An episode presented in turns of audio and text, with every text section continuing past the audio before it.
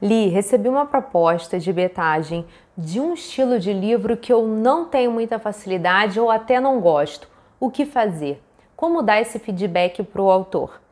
Bom, tudo pode ser dito da melhor forma educada, honesta e íntegra possível.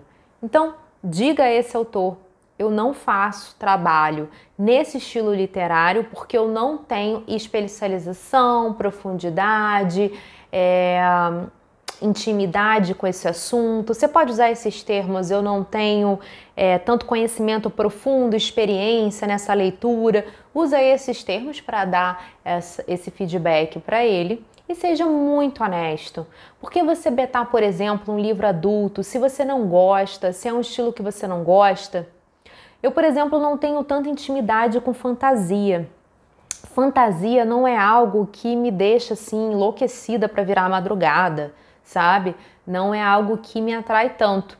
Então, tanto é que eu, como autora, não escrevo fantasia, né? Eu tenho até uma distopia que eu tentei uma vez não sei se eu posso dizer que foi o melhor livro que eu já escrevi, mas eu tentei, eu usei, foi gostoso. Mas assim, você tem que se especializar em alguma coisa. E pensa que quando você está sendo contratado, a pessoa do outro lado espera que você entenda sobre aquilo, criatura.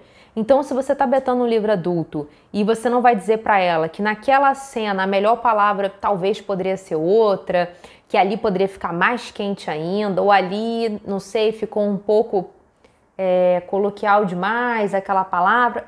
Se você não conhece nem o estilo, nem como aquele público reage àquele estilo, você pode até fazer uma crítica errada. Você pode fazer uma crítica preconceituosa sobre aquele tema, né?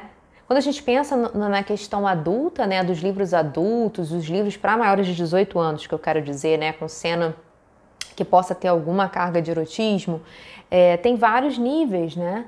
Tem um nível assim mais baunilha, como diria o Gray, e tem o, o nível lá BDSM, né? Que tem todas aquelas situações, enfim. Você tem que conhecer para você gostar e dar um bom feedback. Então seja honesto também para você não vender algo que você não irá entregar, porque isso pode manchar a sua imagem e aí você parecer como que não fez um bom trabalho porque simplesmente você estava com fome de pegar todos os trabalhos possíveis.